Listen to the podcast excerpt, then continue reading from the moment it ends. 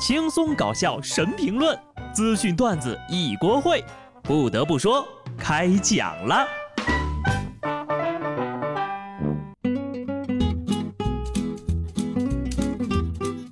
Hello，听众朋友们，大家好，这里是有趣的。不得不说，我是机智的小布。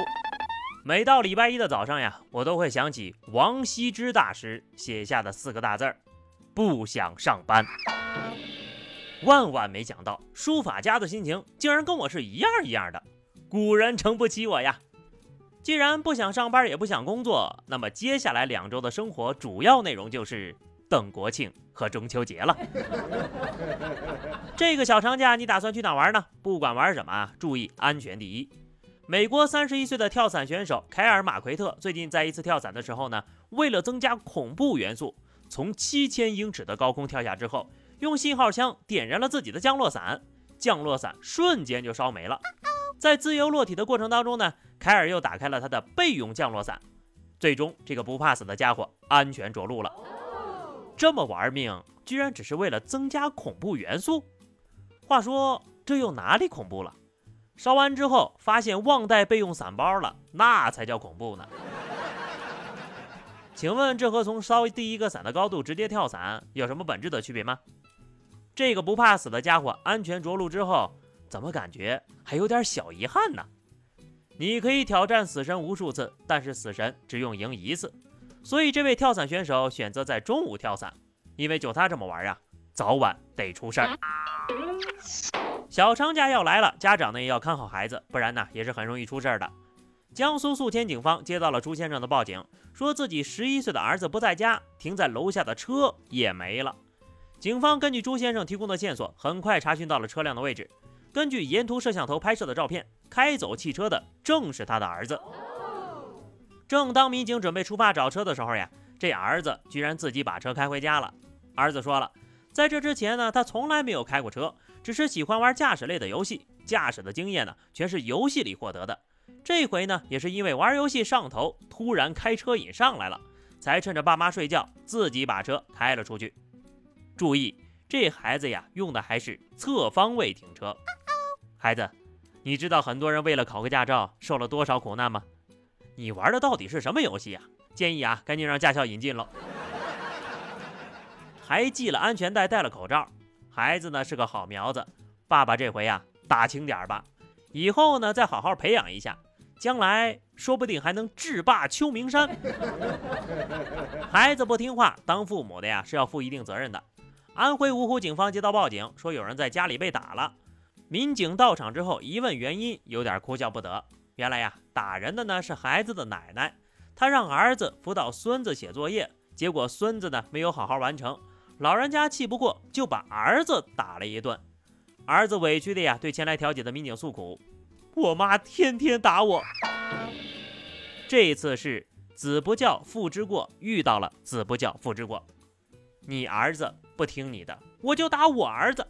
再次验证了那句话：孙子干什么都对，儿子干什么都错。下面这个儿子呀，就是真的做错了。湖北十堰一名一年级的小朋友名叫珠穆朗玛峰，原因就是呀，孩子的妈妈怀孕的时候呢，问丈夫取个什么名儿，当爹的随口说了一句：“姓朱，咱就叫珠穆朗玛峰吧。”后来登记出生证的时候呀，名字还没想好呢，就直接写上了。直到办户口的时候才知道，户口本上的名字要与出生证上面的名字一致。出生即巅峰，还是世界级巅峰。等到期末考试的时候呀，朱同学刚把名字写完，丁一同学已经交卷了。回到家的朱同学语重心长地对爸爸说：“要不还是给我换个人类的名字吧。”有些个家长呀，真的是太不靠谱了。前两天呢，广东肇庆高速路政人员发现了十八名小学生在应急车道行走。询问得知呢，这些孩子都来自云南昆明，在广东清远上学。家长为了训练孩子呀，组织从昆明出发的徒步活动，已经走了一个多月了。队伍里呢，还专门配备了医疗人员。因为附近修了新的公路，孩子们迷路了，才误上了高速。在路政人员的护送下呢，已经回家跟家长会合了。好家伙，搁这儿长征呢！如果这回成功了，下回就接着是游太平洋了吧？这家长也忒狠了吧？不得不说，照这么走啊，到广东应该成了强壮的牛蛙腿了。但凡啊带一个导航，也不至于迷路；但凡家长长点心，也不至于上高速。更惨的是什么？好不容易走了三十多天了，好不容易到了广东的高速了，又要被送回了父母的身边。哎呀，这个代入感太强了，我已经有点生气了。就真的拼命在争抢年度沙雕新闻冠军呗？既然选择了沙雕呀，那就得贯彻到底。你就应该一路走一路跳舞。老司机带带我，我要去广东啊！哈哈。收哈，咱继续说孩子。九月八号，余姚一个小男孩呢玩弹鱼，脑袋被卡在盆里头啊，出不来了，吓得是哇哇大哭。家里人赶紧向消防求助。经过了二十多分钟的紧张剪切，最终呀，把孩子的头从这个痰盂里取了出来。这一下童年完整了吧？以后同学们要是说你，你脑袋被屎盆子扣过吧，都没法反驳了。呵，这或许啊，就是今年最硬核的男孩子了。有的男孩子呀，就是这个样子，什么洞都想进去看一看。你比如说别人家的门洞。浙江台州的李女士通过监控发现，每当家里没人的时候呢，就会有一个光着膀子的陌生男人溜进她的房间偷吃偷喝，走的时候呢还不忘记关门啊，这个职业素养还挺好的。经过调查之后发现呢，该男子因为手臂受过伤，无法工作，没有收入来源，就想到了到别人家里蹭吃蹭喝，自称很有原则，绝不偷钱。说偷吃就绝不偷钱。这年头，像这么实诚的小偷 也不多了哈。你的遭遇我是同情的，但是你的行为我们是绝对要批评的。这不是你偷不偷钱的问题啊，主要是吓人。穿一条内裤就跑进别人家，那房主得多害怕呀！干点阳间事儿他不好吗？就这啊，还不如直接进去算了。那里面也管吃管住呀，是吧？而且个个都很会说话。接下来这个小偷呀，那就相当的不地道了。黄先生呢，在杭州开手机店。前天早上呢，他就发现店里进了贼，值钱的手机被洗劫一空。用黄先生的话来说呀，那就叫一夜回到了解放前。附近的小郑呢，也是开手机店的，也被盗了啊！让小郑更生气的是，小偷连他的猫也没有放过。小郑说了，偷我的手机也就算了，竟然还偷我的猫，偷我的猫还不拿猫粮和猫砂，这个小偷只考虑他自己，都不考虑猫咪的感受，太过分了。